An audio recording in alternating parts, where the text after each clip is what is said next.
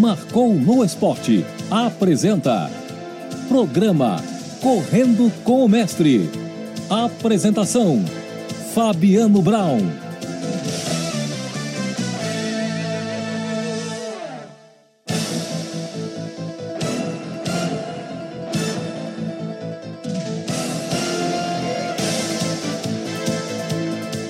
Programa Correndo com o Mestre. Entrevistas. Bate-papo sobre corrida. Dicas. Calendário de provas. E muito esporte para você. Toda segunda-feira, às 20 É isso aí, meu amigo. Marcou no Esporte. Apresentação: Fabiano Brown. Boa noite, galera. Estamos aqui direto na Rádio Web Marcou no Esporte para agora chamar o nosso entrevistado da noite, o nosso querido Emerson Iserben. Emerson, seja bem-vindo ao programa Correndo com o Mestre. É um prazer recebê-lo aqui e muito obrigado pelo aceite do convite. Boa noite, Emerson. Boa noite, Fabiano. Os dois, Fabiano, né? É um prazer estar falando com vocês, com a galera que acompanha o programa de vocês aí. E bora lá, vamos falar de corrida, né? É isso mesmo, Emerson. Obrigado mesmo por participar do programa, nosso convite. Nós já conversamos aqui também no Correndo com o Mestre com o nosso querido Ronaldo da Costa, que contou um pouquinho de sua trajetória na corrida. Mas para iniciar o programa, Emerson, eu queria fazer uma pergunta que com certeza é a dúvida de todos os ouvintes do Marcou no Esporte. Quando que começou sua carreira no atletismo? Você é, todos sabem que você acabou conquistando o primeiro lugar em 97 a São Silvestre, mas até chegar esse título da São Silvestre, quantos anos você já estava na labuta no atletismo nacional, Emerson? Bom, eu, eu sou quase catarinense também, né? Falando assim, eu nasci numa cidade chamada Santo Antônio do Sudoeste, fica perto de Barracão, de Unido Cerqueira, lá no extremo oeste de Santa Catarina, que na verdade é o sudoeste do Paraná, onde eu nasci. E foi lá que eu comecei com. Na verdade, o, o meu começo foi meio aos poucos, né? Porque é, eu gostava de futebol e handball, essas coisas. Eu morava na zona agrícola, na zona rural, e, e a atividade comercial nossa era. Uma das atividades era entregar leite, eu era leiteiro, né? Desde muito cedo, desde criança. E, lá naquela região, quando chove, a gente não pode andar de bicicleta, eu entregava de bicicleta. E quando chove, eu fui de cavalo, né? Fazer a primeira entrega, eu sofri um acidente, perdi um polegar, com 10, 11 anos, e aí não pude mais jogar bola. Aí um dia eu fui na cidade, vi uma corrida acontecendo, aí passou um ano, eu participei, não consegui terminar, passou mais um ano, eu participei, ganhei, e aí foi quando as coisas começaram. Então eu comecei em 88, é, a correr realmente um pouquinho mais assim quando eu ainda tinha 14 anos na época. Né? Entendi, Emerson. E essa transição é, começou com o apoio de algum profissional de educação física, de algum treinador, ou tu acabou no início, é, como antigamente né, acontecia, muitos começavam a correr sem ter uma devida orientação? Não, eu comecei a correr sozinho mesmo. É, total sozinho, né? Nas pastagens. Na realidade, a minha atividade normal do dia a dia já envolvia muita prática de atividade física, né? Quem trabalha na zona rural tem isso. Aí depois que eu ganhei a primeira corridinha, aí o meu professor de educação física da escola começou a me orientar e daí sim, no ano de 88, nós começamos a viajar naquela região ali para correr. Eu cheguei a correr em, em Concórdia, aquela região ali do oeste de Santa Catarina em alguns lugares e sudoeste do Paraná ali. Aí só depois que eu, que eu já tinha dado o start que o professor começou a me dar os conselhos, tudo e que começou com ele. É, e a, aquela região ali de, do oeste de Santa Catarina, Concórdia, Chapecó, ali aquela região ali é muito forte, né? Tem muitos corredores naquela região atuando até hoje em dia. É, aqui em Florianópolis, muitos corredores vêm do oeste aqui para Florianópolis e conquistando tempos muito bons mesmo. Então é uma região onde tem um grande número de atletas ali, a região oeste de Santa Catarina. É, então, é, eu, bom, eu saí de casa daí com 15 anos, né, nesse, nesse ano mesmo, no final de 88 eu fui convidado para participar de uma equipe no norte do Paraná, em Londrina, e fiquei um ano e meio praticamente em Londrina e depois eu vim para São Paulo. Então, muito cedo, né, as coisas aconteceram muito rápido também, se pensar em tempo, assim, foi muito rápido.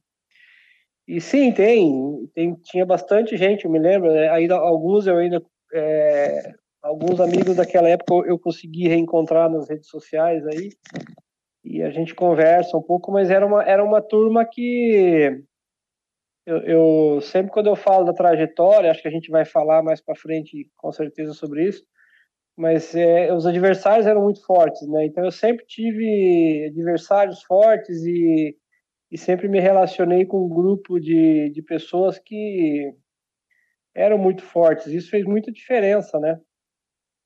Ah, com, certeza, Emerson. E isso aí, é, treinar com pessoas do mesmo nível ou pessoas melhores, isso acaba até nos ajudando bastante. Mas antes de dar continuidade aqui na entrevista, eu acabei. É, nós tivemos um pequeno problema técnico no início do programa e eu queria só salientar, Emerson, para os nossos ouvintes que estão aqui na Rádio Web Marcou no Esporte, é que daqui a pouco é, nós vamos sortear o tênis fila um presente da Fila Brasil, da Floripa Runs do Marcon no Esporte, é, de acordo com a promoção na rede social, no, no Instagram da Marco, do Marcon no Esporte.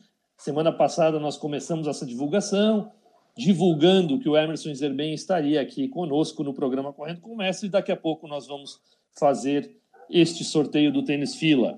Mas eu, antes disso, eu queria chamar Fabiano Linhares, poderia divulgar para nós, para nossos ouvintes, o, o telefone do Correndo com o Mestre para que os nossos ouvintes possam interagir com o entrevistado? É 48 988 12 8586. 48 988 12 8586. Fabiano Linhares na escuta?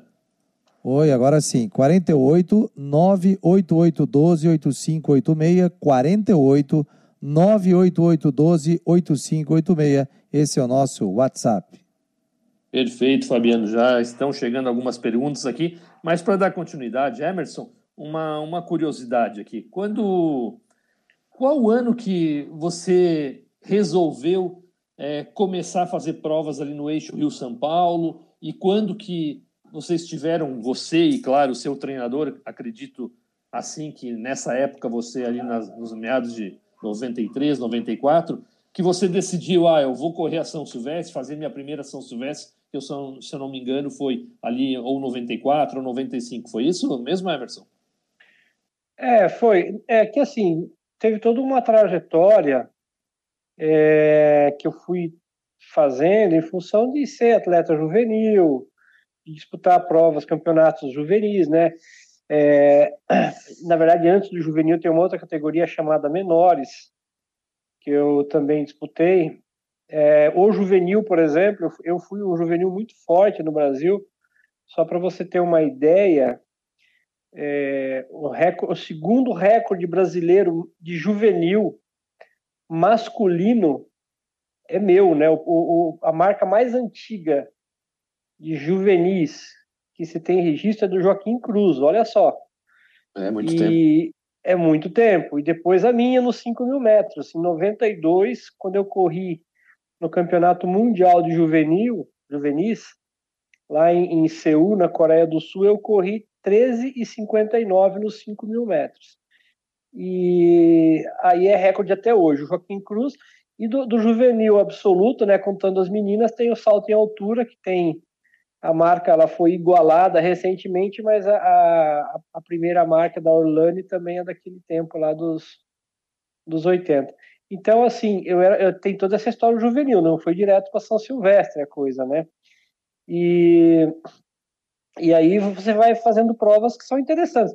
A São Silvestre, para o atleta que é profissional, se você não é um cara que vai lá para disputar uma posição entre os melhores, para disputar pódio, ela deixa de ser aquela coisa interessante, né? Ela não, você não tem muito porquê disputar São Silvestre se você não vai lá para chegar entre os primeiros. A gente sempre teve essa essa concepção da coisa, né? Então eu realmente só corri uma São Silvestre, só fui correr a minha primeira São Silvestre em 95. Então não foi uma coisa que eu já sempre quis correr, tudo, não é que não, não queria correr, não, não, a gente não tinha uma avaliação de que seria interessante estar correndo uma prova onde eu ia conseguir é, nada significativo, né? Dentro que você é profissional, então você precisa ter resultado significativo. A São Silvestre sempre foi uma prova é, boa parte dela, das edições dela, foi, foram provas assim extremamente de um nível técnico absurdamente forte, né? Com, você veja que o Artúrio Barros, o mexicano, para quem não sabe, uh, Artúrio Barros foi um atleta, é um atleta que foi é, mexicano. Ele vinha competir a São Silvestre quando ele ainda era recordista mundial. O Poltergar, né, que eu venci, ele era recordista mundial. Então era esses caras, era equivalente a São Silvestre ter hoje aí o Kipchoge, né? Sim, sim. O Kipchoge ficou muito caro para vir trazer, então eles já não trazem mais. Mas foi Oi? isso. Então eu corri. É, é, desculpa, sua pergunta foi quando que eu corri, né? Eu corri. Isso. No, eu corri 95, eu fui quinquagésimo, né? Eu fui os 50. Cheguei fazendo a chegada com o Valdenor, ele não queria perder para um juvenil, eu era juvenil. Não, eu ainda não era mais juvenil, mas ele não queria perder para mim. E aí foi. Ele acabou ganhando no finzinho meu ali, né? Mas assim, 50 para nós era, era aquela prova que você quebra e tem que terminar, porque tem que ir embora, né? Não vai ter como parar no meio da, da avenida ali, no caminho, tem que ir embora mesmo. Então, é, é essa era a, a, razão das coisas. Mas ele.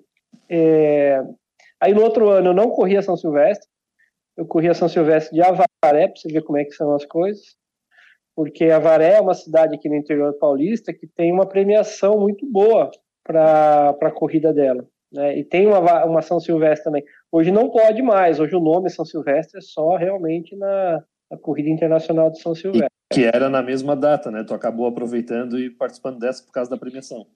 É, geralmente os atletas de, de, de, elite, quando eles percebem que eles não vão ter chances na São Silvestre, e alguns inclusive faz uma loucura, né? Corre a São Silvestre e depois vai correr em outro e lugar. Avaré também, é, é loucura daí. Eu, já não, não é uma coisa sensata, mas alguns acabam fazendo porque tem um compromisso com o patrocinador de, de fazer a São Silvestre e, querem ganhar um dinheiro também. A São Silvestre é isso, é, ela é uma prova que aumenta. Depois, a, no ano seguinte, eu ganhei a, a de Avaré, a, a, do interior aqui de São Paulo. E depois eu parei no quilômetro 5. Por que, que eu parei no quilômetro 5?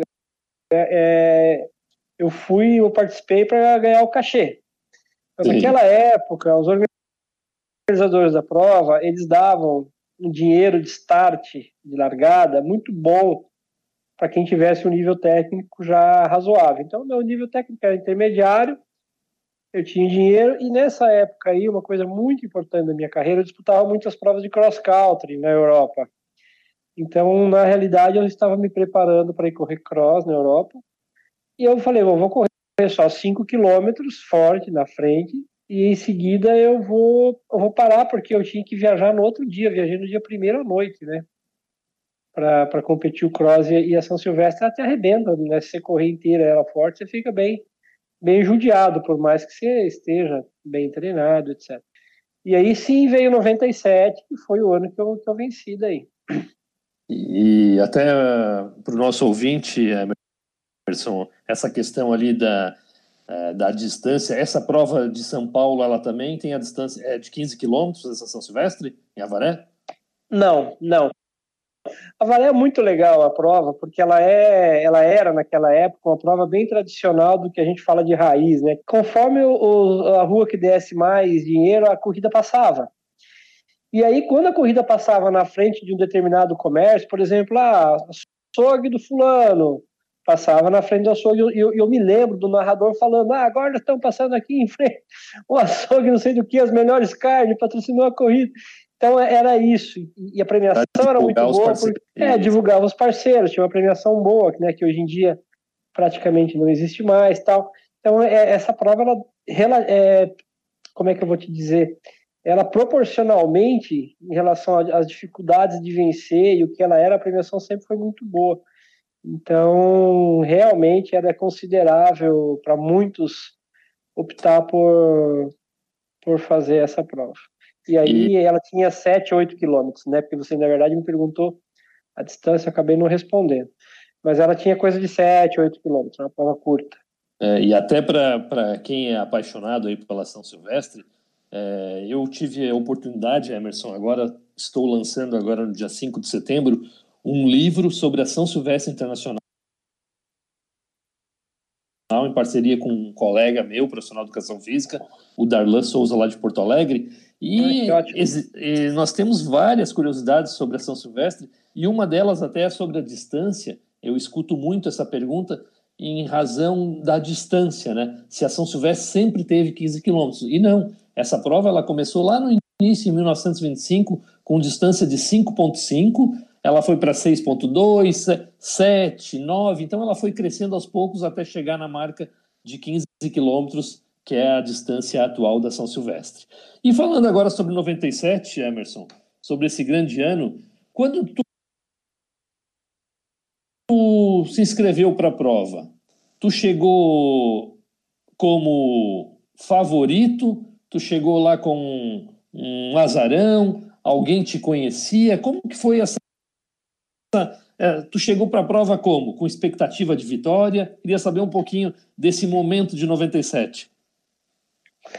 É, é assim, eu, eu fui um atleta brasileiro um pouco diferenciado no sentido de das provas que eu participava internacionalmente. Eu fui um dos poucos, talvez o único brasileiro, não tenho certeza, que fazia bastante provas de cross country. Então eu, em função disso, eu minha, meu treinamento, todo o meu foco no início do ano era correr na Europa, onde existem essas provas de cross. Já aqui no Brasil você não tem né, essa temporada de cross tão evidente. Então a minha preparação era para o cross. Curiosamente, e o cross me trouxe muita coisa boa. É, eu, eu correndo essas provas na Europa, fazendo essas provas internacionais, eu ganhei muita confiança. Eu passei a vencer quenianos que eu estava treinando para cross e eu não iria correr a São Silvestre aquele ano. Porque foi a primeira vez que o meu, a gente ficou sem patrocínio e tal, e era muito difícil né, ficar sem o patrocínio. E aí o que, que aconteceu? Uh, eu corri uma prova que existe alguns dias antes na cidade de Barueri, aqui em São Paulo, e com essa prova eu consegui ganhar o dinheiro e pagar minhas contas, que a gente estava realmente com dificuldade financeira, estava sem patrocínio. Aí eu falei para o treinador, falei, olha, eu vou, eu quero correr São Silvestre. Aí ele falou, ó, alemão, ele me chama de alemão, né? Ele me chamava de alemão.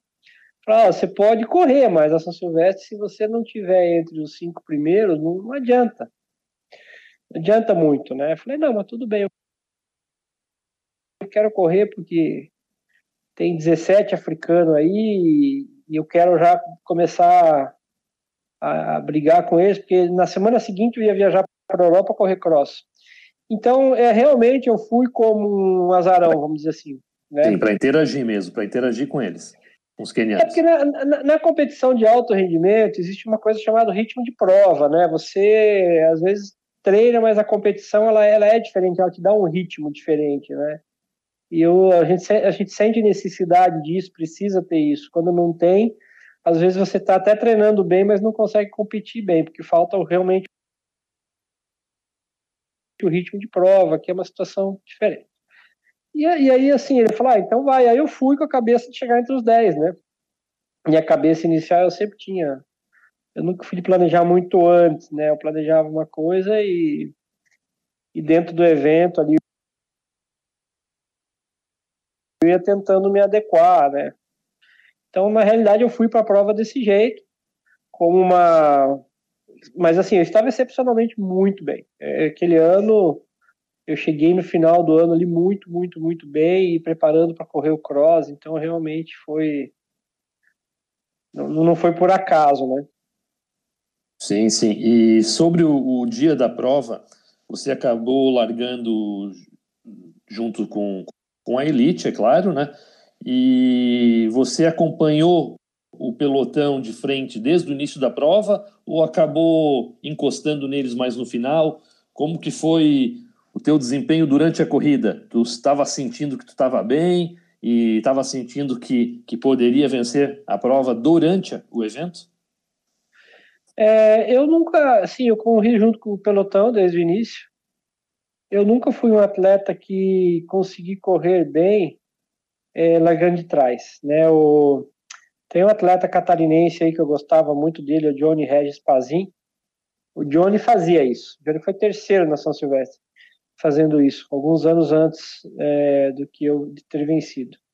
Só que, assim, é o tipo de coisa que você não consegue fazer largado forte, como geralmente sentia. Então, o tempo todo eu me mantive junto com eles. Nós, nós nos isolamos num grupo de. Lá pela metade da prova, num grupo de seis atletas, e aí eu refiz toda a minha do planejamento. Meu planejamento, é, e agora, bom, agora eu estou entre os seis, agora se eu conseguir é, uma ganhar de um desses caras aqui, eu estou no pódio, né, e, pô, pódio na São Silvestre, com aquela formação de, de atleta, seria fantástico. E aí eu não, não pensei duas vezes, ali naquele grupo tinha o Poltergar, que era um cara que ninguém imaginava, seria, é, todo mundo imaginava que era imbatível, mas os outros. Era medalhista. É, é recordista mundial tal. E, e assim, eu falei, ah, bom, é, agora os outros não, né? O Vanderlei era um cara difícil, o, o Hendrick Ramala é, era meu amigo, inclusive, e era um cara que vira e mexe, eu, eu ganhava dele o cross, ele ganhava de mim também, então falei, o Hendrick dá para ganhar. O, o, o Silvio Guerra dá para ganhar. Né? Eu já tinha disputado com o Silvio Guerra já algumas provas. Então, não era impossível vencer esses caras. Então, assim, o cross ele me ajudou muito, porque eu chegava nessas provas muito confiante, muito, já com bastante é, sabedoria de tudo que eu podia fazer, sabe? Então, isso foi extremamente importante para mim ter essas essas condições assim de competir. E, e acabou que. Fabiano. Fala, Fabiano Linhares. Detalhe é o seguinte: daqui a um minuto teremos o sorteio do tênis. Um minuto, Ótimo. sorteio do tênis. Daqui a pouco o ganhador. A promoção do, no Instagram marcou no esporte. E depois em parceria com a Floripa Hundreds e também com a Fila Brasil.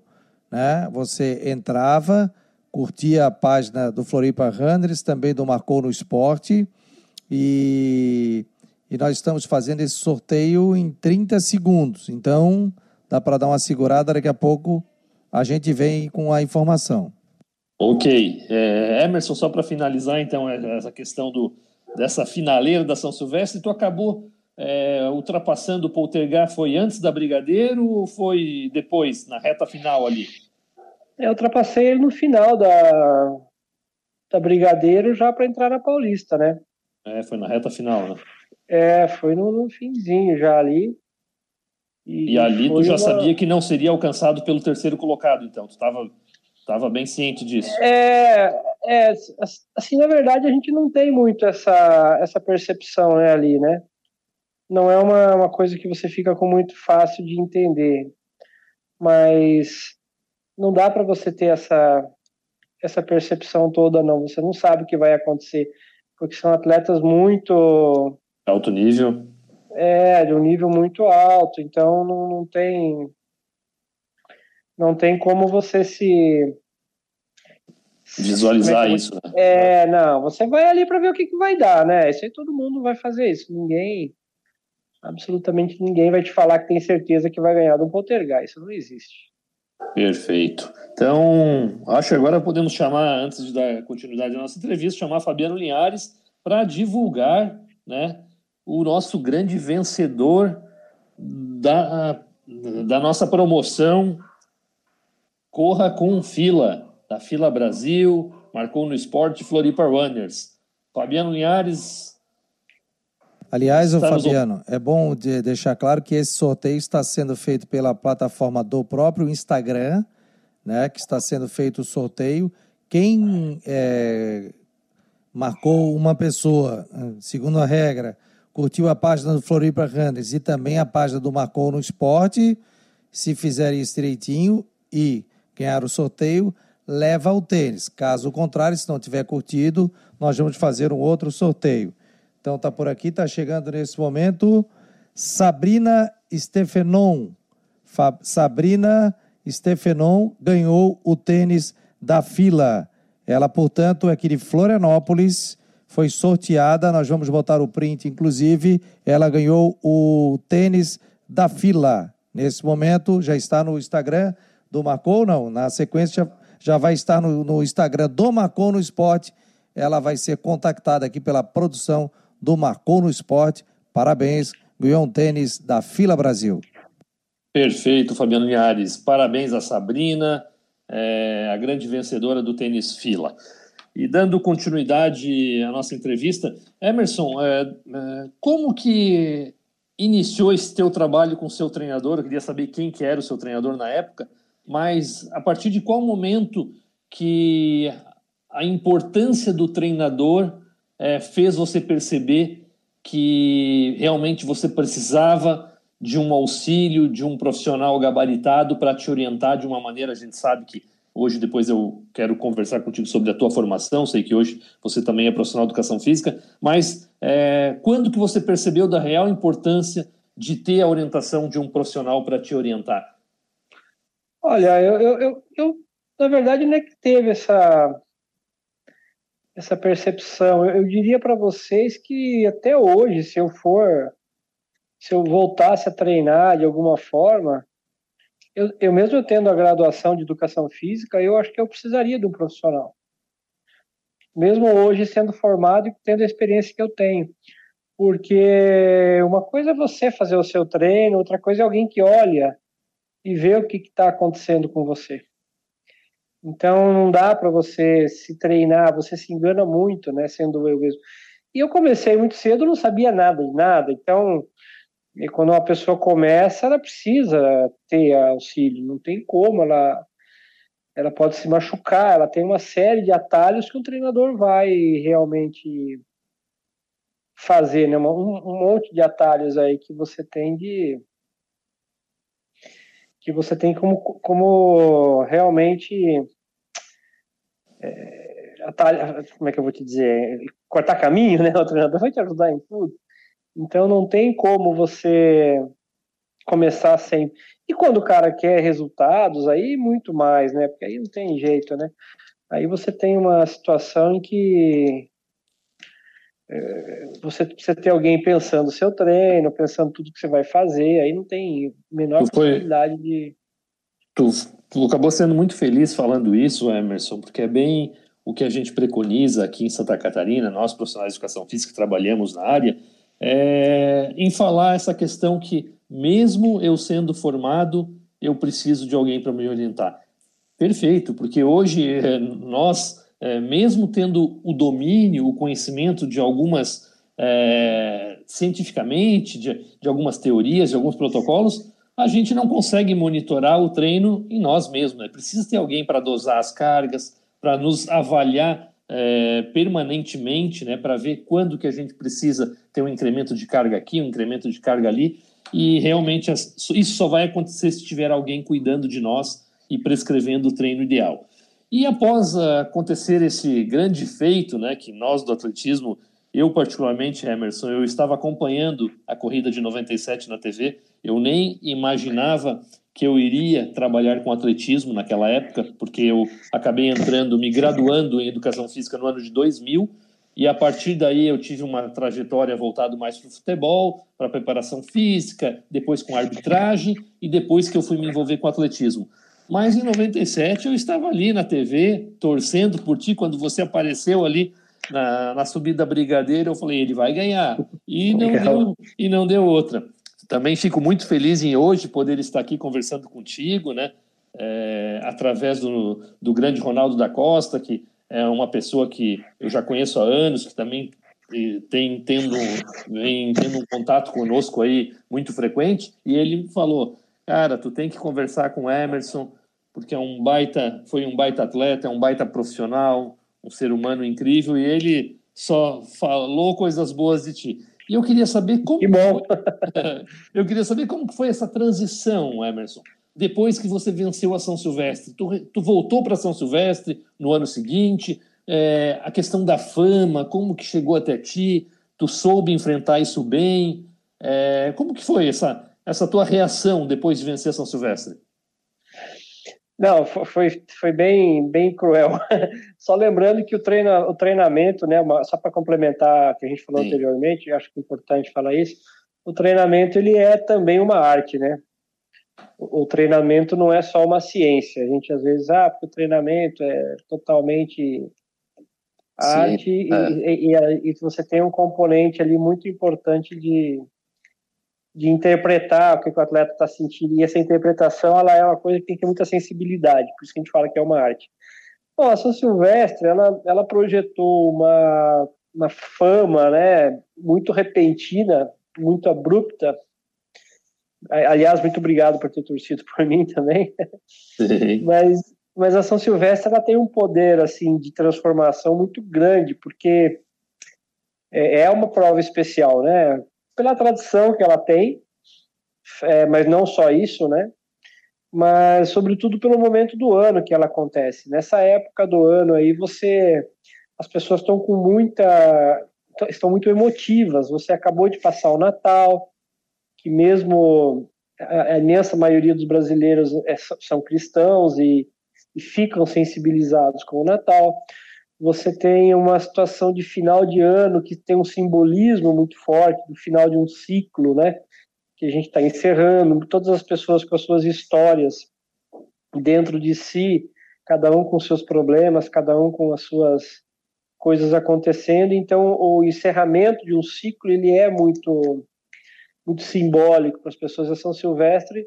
Ela, a tradição, esse encerramento de ciclo, o momento, tudo que ela oferece ela traz essa esse simbolismo muito forte. É, ela aflora muito a emoção das pessoas.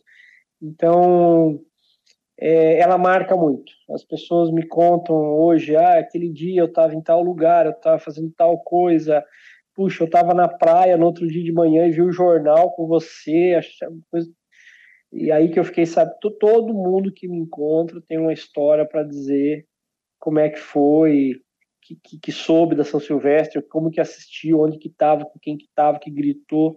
Então ela, ela, é muito forte, diferente das outras grandes provas brasileiras, né? A gente tem a Pampulha, Meia do Rio, mas essas provas elas não têm essa, essa, esse impacto tão grande como a São Silvestre tem, e eu acredito que seja pela tradição, pelo momento, pela emoção.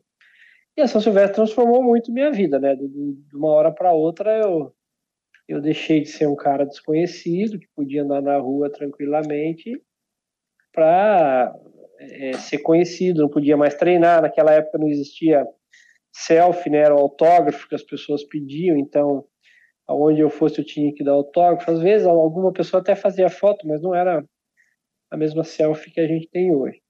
E Sim. isso me, me incomodava, porque eu, eu nunca quis ser, né? Eu vejo hoje alguns artistas aí que fazem coisas absurdas para chamar atenção, né?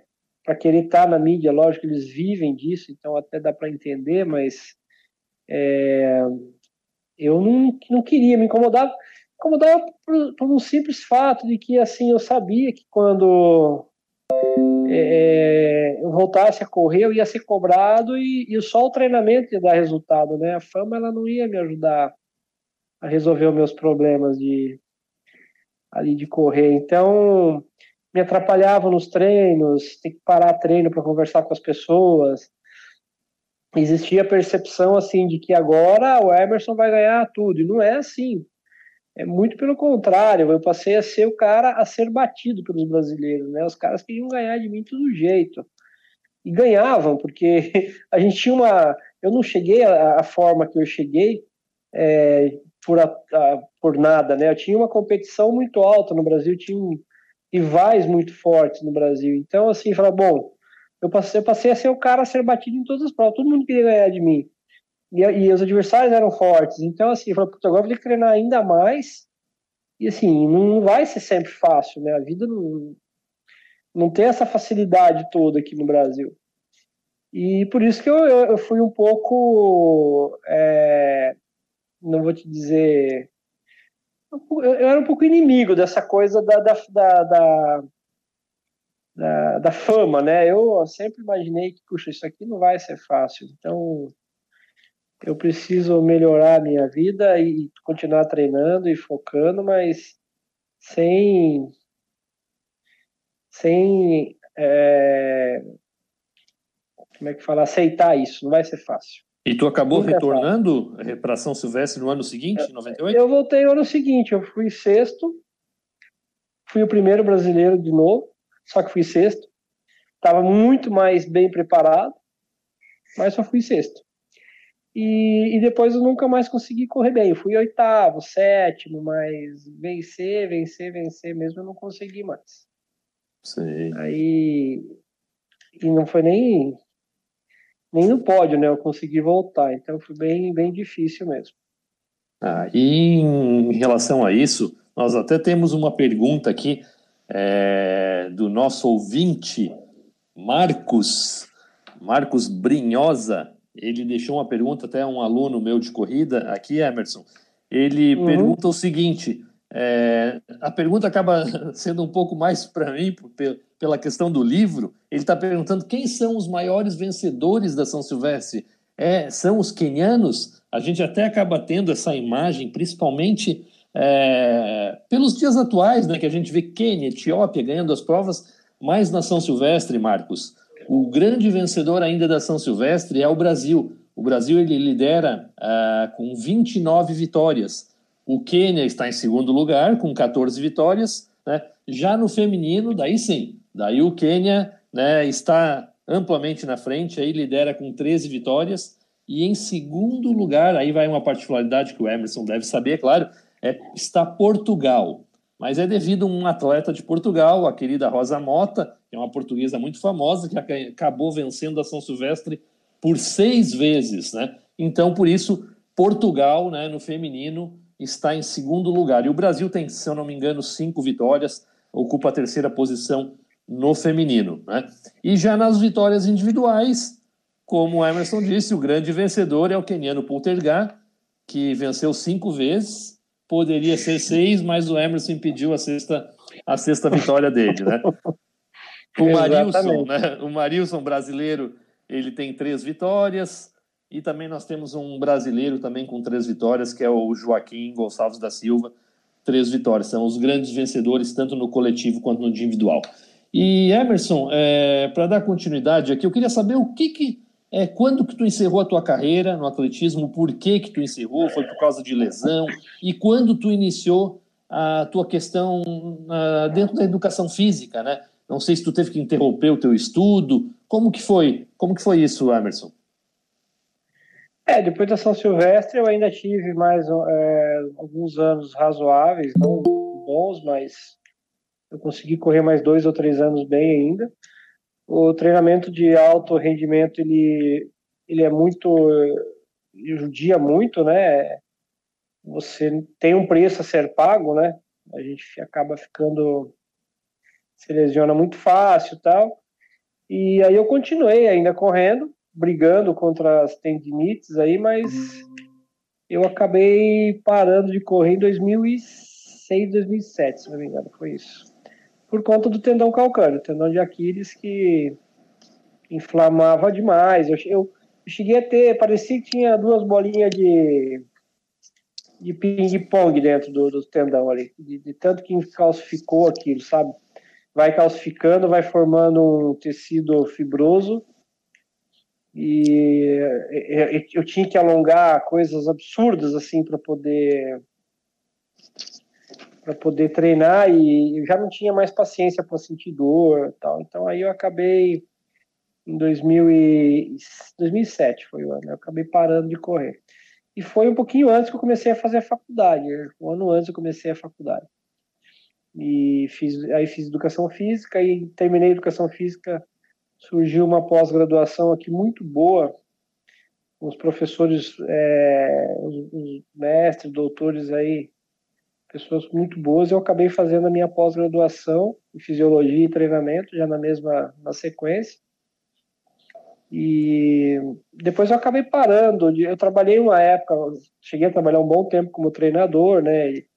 fui coordenador de atletismo em Pindamonhangaba, uma cidade vizinha aqui, onde a gente teve um projeto muito bom de desenvolvimento do esporte, né? não só de com atleta de rendimento, mas com iniciação, que é muito importante para o esporte. E aí tive uma assessoria, fui o primeiro a montar uma assessoria esportiva aqui em Taubaté, onde eu resido hoje. E ao final de um certo no ciclo em 2012 para 2013, eu falei, ah, eu vou montar a minha empresa de cronometragem, que era uma coisa que eu gostava muito de mexer com cronometragem e tal. Aí surgiu uma oportunidade, falei, olha, eu vou, vou começar a fazer cronometragem em corrida de rua, que é uma coisa que eu gosto muito. E aí a cronometragem foi tomando corpo, foi crescendo. Eu comecei com uma empresa muito pequena, mas depois foi aumentando. Até que chegou um momento que eu achei por bem seguir apenas com a cronometragem. Eu não. Na verdade, assim, eu gosto de treinamento, gosto de trabalhar com treinamento de atletas, mas eu, eu descobri que eu me dou muito bem treinando o pessoal mais ou profissional ou aqueles que estão ali na, na cara do gol para virar profissional, né? Quando os caras é, treinar amadores não, não me deu muito certo, não. É, isso acontece. Isso tem vários locais, a gente acaba presenciando isso. Mas, Emerson, antes da continuidade, tem uma pergunta de um ouvinte aqui. Na verdade, é um ouvinte muito especial, porque, como em 97 eu falei que eu também estava na TV vendo a São Silvestre, em 94 eu também estava. E esse ouvinte se chama Ronaldo da Costa. Está, ah, só, que, só, que, ele está conosco aqui e eu queria, pô, Ronaldo, obrigado Só, Ronaldo. por aceitar aqui o nosso convite e participar ao vivo do programa. Boa noite, Ronaldo. É, boa noite, Brasil. Boa noite, Fabiano. Os dois Fabiano, né? Os dois Fabiano. É isso aí. E também o Emerson, né? Uma pessoa noite, do bem, Ronaldo. Né? Como é que você tá? Pessoa... Tranquilo, é uma satisfação estar tá falando com você aqui, né? Você é o cara. É? Galeguinha, hein? Esse galeguinha é danadinho, esse galeguinho, né? É? Como é que você tá? Fala comigo aí. Como é que tá as coisas? Estamos bem, Ronaldo. Se não entrar nos detalhes da pandemia, estamos bem. Já ia perguntar sobre isso mesmo mesmo. É uma graças a Deus. Vamos orar, pedir a Deus que esse momento vai passar, né? E ano que vem, eu deixo para ano que vem, deixar as coisas acontecendo ah, tudo normal, vai normalizar, se Deus quiser, né? É. Ronaldo, antes de, de Ronaldo, queria que ele fizesse uma pergunta para o Emerson, mas antes de ele fazer a pergunta, Ronaldo, eu quero que tu fale, só, só vejo tu no Instagram, é, turnê Ronaldo da Costa, réplica da medalha de Berlim. Conta um pouquinho aí o que que tu tá fazendo, meu amigo. Pois então, agora eu tô em casa, sentadinho aqui, conversando com você. pois então, é, infelizmente aconteceu tudo isso, aconteceu, né? A doença atrapalhou todo mundo, né? Essa pandemia, né? Não tem, não tem, não tem, como não falar nela, né? Fiz a programação do ano passado, você sabe disso, tá, a gente conversa, né? Você não está conversando particular. A turnê ia começar, começou dia 7 de março e terminar dia 3 de novembro. De repente, em março, no dia 14, essa doença veio parou tudo, né? Mas eu estou aqui, né? É, com, a, com, vendendo uma rifa, né? Da réplica da medalha da, da Maratona de Berlim e ajudar a arrecadar um dinheirinho, além de me ajudar também, e ajudar também o nascimento da minha filha, que é a Alice, né? É, Liz. Tá chegando. Liz, Liz no País da Maravilha, né? Alice não, Liz. Tá aqui a medalha, o copo, né? É, essa Aí medalha. Um sorteio. Quem, é, quem quiser participar, depois eu posso mandar um link para vocês aí, a é, Rifa Tech, né? É um site muito seguro. E estamos aí esperando passar isso aí. Eu quero trabalhar, meu amigo. Ficar dentro de casa é complicado, né? E para quem quiser, quem que está ouvindo o programa Correndo com o Mestre, amanhã eu vou divulgar uhum. todas as informações do Ronaldo da Costa nas minhas redes sociais, então vocês podem acessar lá e ter acesso a essa grande medalha da réplica da medalha de Berlim, 98. Ronaldo, para a gente encerrar o nosso programa aqui, eu queria que tu fizesse a última pergunta para o Emerson Zerben. O que que tu tem de dúvida sobre ele, sobre a conquista, sobre a vida pessoal? Vamos lá, meu amigo, é contigo. Vê lá, hein, Ronaldo. Não, não, tranquilo, de boa. Vê é, lá, hein. Vamos lá. eu, eu, já vi você contando algumas coisas, é, umas vezes aí. Ah, sempre não é o que você fala, né? Que você já foi um, é um cara. Sabemos que você é um cara estrutura forte, né? Não tem aquele biotipo. Né? Sempre, as pessoas vão falar, né? O cara, pô, o cara ele é fortão, como é que ele consegue ganhar, é, é correr? O que, que isso aí é? Disciplina, né? Quando você tem disciplina, é, as coisas acontecem, né? E eu queria saber de você, tá, de 97, qual que foi a sua sensação, né? Quando você passou pelo Portergar ali, né? Ninguém, então, então não vai fazer pergunta, né? É, você acreditou quando você passou por ele assim, essa vitória é minha, ninguém tira mais. Fala para nós, velho. Quero saber disso aí. É isso que eu queria saber de você. O Portergar é, é, é, o cara. Você também é o cara. Eu, você já foi, correu lá muito lá fora, é, já tinha experiência, né?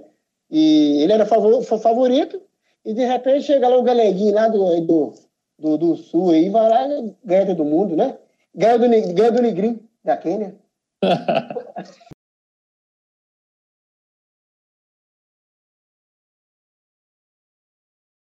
do final da São Silvestre, o que, que aconteceu? Eu coloquei na minha camiseta, é, uns dias antes da São Silvestre, eu fui eu fui na, na, na, padaria comprar pão, pegar o jornal para o café da manhã, essa coisa toda, eu comprei o um jornal. E os ah. caras estavam escrevendo uma matéria tipo assim: ah, é o Brasil contra os, os estrangeiros, né? Os, os uhum. brasileiros contra os africanos e tal. Eu falei, nossa, é, é verdade, é Brasil, né? A, a, gente sabe que a São Silvestre não é uma competição é, por clubes, né? Por equipes, né? É uma, ela é uma competição individual. Mas eu falei, não, eu vou comprar uma, uma bandeira do Brasil e vou fazer uma. vou, vou, vou, costurar na minha camiseta, vou, eu mesmo costurei a mão, não tinha hum. aquela bandeirinha do Brasil. E eu vou, eu fantasiei na minha cabeça, né? Porque na verdade, assim, todo mundo que corre, que faz a melhor marca, você sabe que chega no momento final da prova ali que você precisa ter muita força, você precisa se superar, você precisa é, vencer você mesmo, né? Então, eu, falei, não, eu, eu fiz imaginar na minha cabeça que eu estava representando o Brasil na prova. Para resumir a história, foi isso. E quando chegou no final da, da, da Brigadeiro, é, quando eu já vinha ali somente eu e ele, eu olhei para trás algumas vezes para ver se o Vanderlei não estava perto, tal, porque tinha um carro o primeiro brasileiro. Queria ganhar o carro do Vanderlei. Eu estava preocupado que o Vanderlei subia muito, né? Uhum. E quando e na minha cabeça tinha muito claro já o atleta quanto mais ele fica experiente, mais ele consegue ter domínio sobre algumas coisas. Eu tinha muito claro na minha cabeça é, o esforço que eu tinha que fazer para terminar aquela prova 100%. O atleta é, de alto rendimento ele vai terminar uma prova como essa, ele não pode sobrar energia e ele também não pode se desgastar antes da hora. Sim, é Porque essa São Silvestre, se você olhar a chegada dela e várias outras provas, se você olhar a chegada e, e, pensar 30 segundos depois, já chegou um monte de gente. Então, se você, se você quebra no final ali da Brigadeiro, quebra mesmo, um monte de gente passa. Os caras estão perto, dá, dá, a impressão que estão longe, mas não estão, estão perto, né? Uhum. uhum. E, e, chegar em segundo ou terceiro lugar sobrando energia também não vai resolver. Então a gente foca para terminar a prova fazendo 100%. Quando chegou no final da Brigadeiro, que as pessoas que estavam ali assistindo elas não sabiam o meu nome, elas começaram a gritar Brasil. A, a, emoção que aquilo me deu, juntando com o fato que eu já tinha mentalizado que eu era Brasil, que eu tinha uma, camisa, uma, uma bandeira do Brasil na minha camiseta, aquilo me deu uma adrenalina, que eu fiz um sprint. Ah, e a gente tinha uns negócios muito loucos quando treinava, né? Falar, ah, agora nem que eu morra, agora o último tiro vai, vou fazer, agora só falta um quilômetro, nem que eu morra eu vou fazer. A gente tinha muito isso na cabeça é o tipo de coisa que a gente fala hoje, olha, não faça isso. Né? Mas a gente fazia, tinha, tinha tanta história que a gente fazia. Então, quando chegou no final da corrida, eu não imaginei vencer o Poltergeist em nenhum momento. Na verdade, eu só acreditei que eu venci realmente quando cruzou a linha de chegada, que eu acreditei. Eu achava que ele ia me passar a qualquer momento. Mas ali eu estava disposto a fazer o meu melhor, a terminar a prova com o meu melhor e com essa história do Brasil aí, a adrenalina foi lá em cima e foi, mas, é aquele, mas é um negócio que, que acontece. Quando você está preparado, tudo, tudo pode acontecer, né? Porque, cara, é, a gente sabe que tudo é, é a hora certa, o momento certo. Era para você, não tem como. Na época que eu bati o recorde mundial. Eu me preparei. Lógico, eu não fui para você bater recorde mundial. Eu sabia que eu podia fazer a marca sul-americana. E, de repente, as coisas Fluiu, faz, fluiu. Né? Oi? Acabou fluindo, né, Ronaldo? Acabou é, fluindo. Lógico, lógico, né?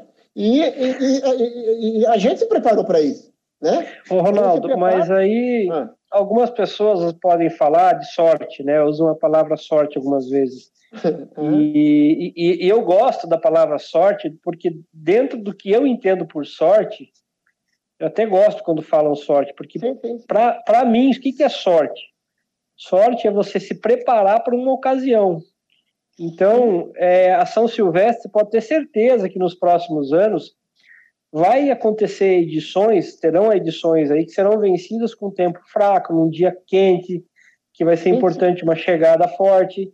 Essas ocasiões vão acontecer, como aconteceu para mim. Agora, é, cabe a você ter a sorte né, a, a, de estar preparado para isso. Eu acho que esse é o grande ponto. Você precisa se preparar para merecer aquela sorte. Então, quando você bateu o recorde mundial, ah. você estava muito bem preparado. Na corrida não existe isso de é. chegar lá e de repente aconteceu. Isso não, é, não existe. Na, na, na, corrida de rua não existe. Então a não gente existe. tem que ter. Exatamente. Então você se prepara, a, uhum. a, a condição veio, né?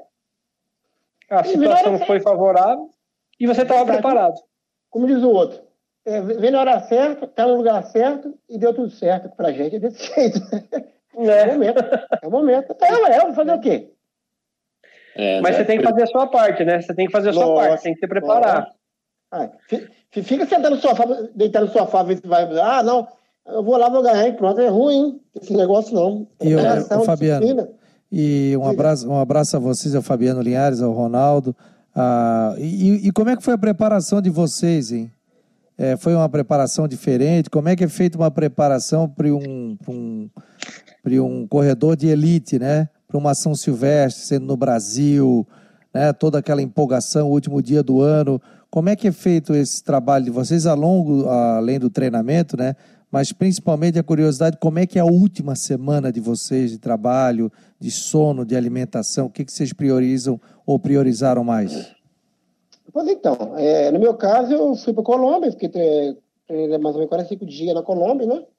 Claro que na, na, na última semana é, você tem que saltar o treinamento, porque não tem como fazer muita coisa mais, né? Porque você já treinou lá antes, já treinou. Quem treinou, treinou. Quem treinou, não treina mais, né? Esperar acontecer. É. É verdade, não? Eu penso dessa forma. Um dia você treinar faltando uma semana para a corrida.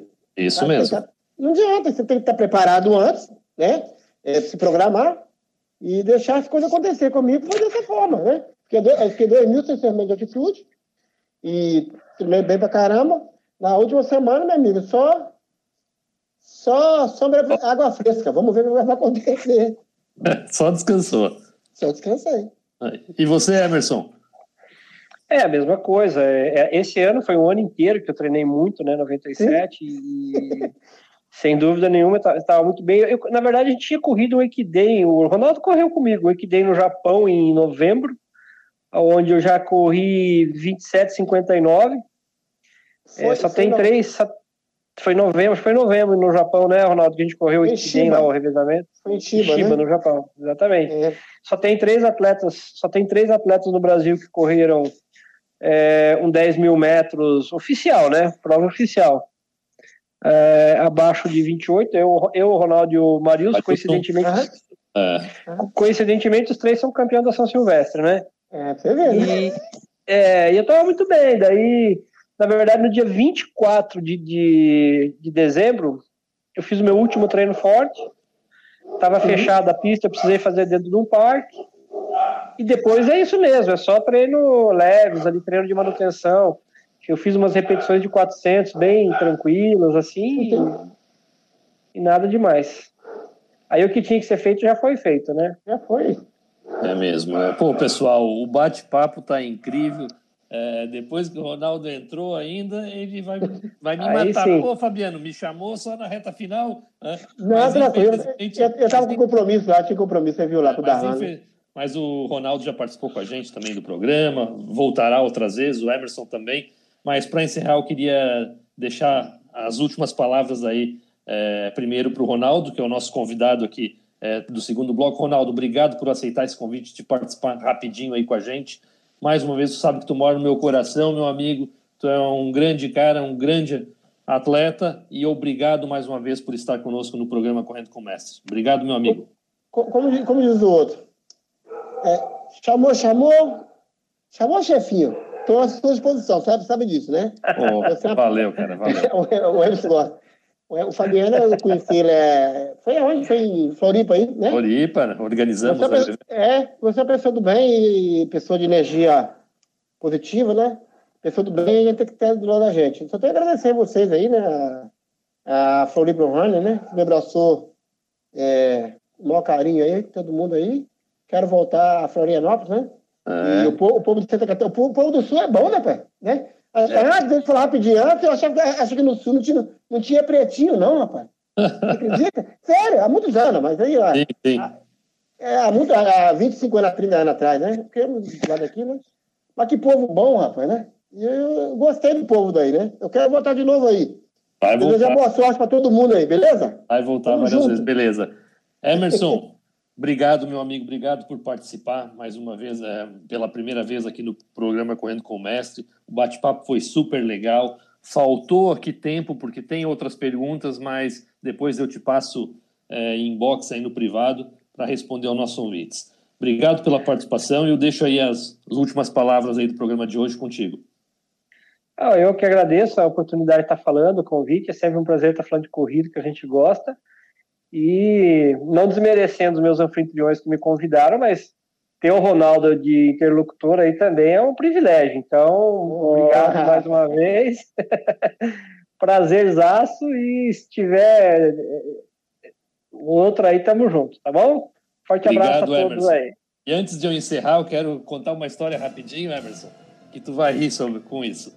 Em 2018, eu estive é, com a minha esposa na Maratona de Berlim e o Ronaldo foi conosco, porque ele recebeu uma homenagem na maratona. Uhum. E quando, você sabe, aquela aglomeração na largada, Ronaldo subiu lá no local onde é dado o tiro de largada, e tu acredita que ele quase caiu de lá, ele se assustou com, com o tiro de largada. eu tive que sair correndo para. Pô, o Ronaldo vai cair. Quase ele estragou a minha prova, porque eu fiquei preocupado. Não, mas tá bom, tranquilo, tá de boa. Mas é isso, pessoal. Tirando a brincadeira de lado, eu queria Show agradecer de... muito. Show de bola. E uma boa noite para você, Ronaldo. Uma boa noite para você, Emerson. E está chegando ao fim de nosso programa Correndo com o Mestre. Um programa direcionado para você, amante da corrida, e para os apaixonados pelo esporte. Vejo vocês segunda-feira que vem, às 20 horas, na Rádio Web Marcou no Esporte. Um grande abraço a todos e bons treinos!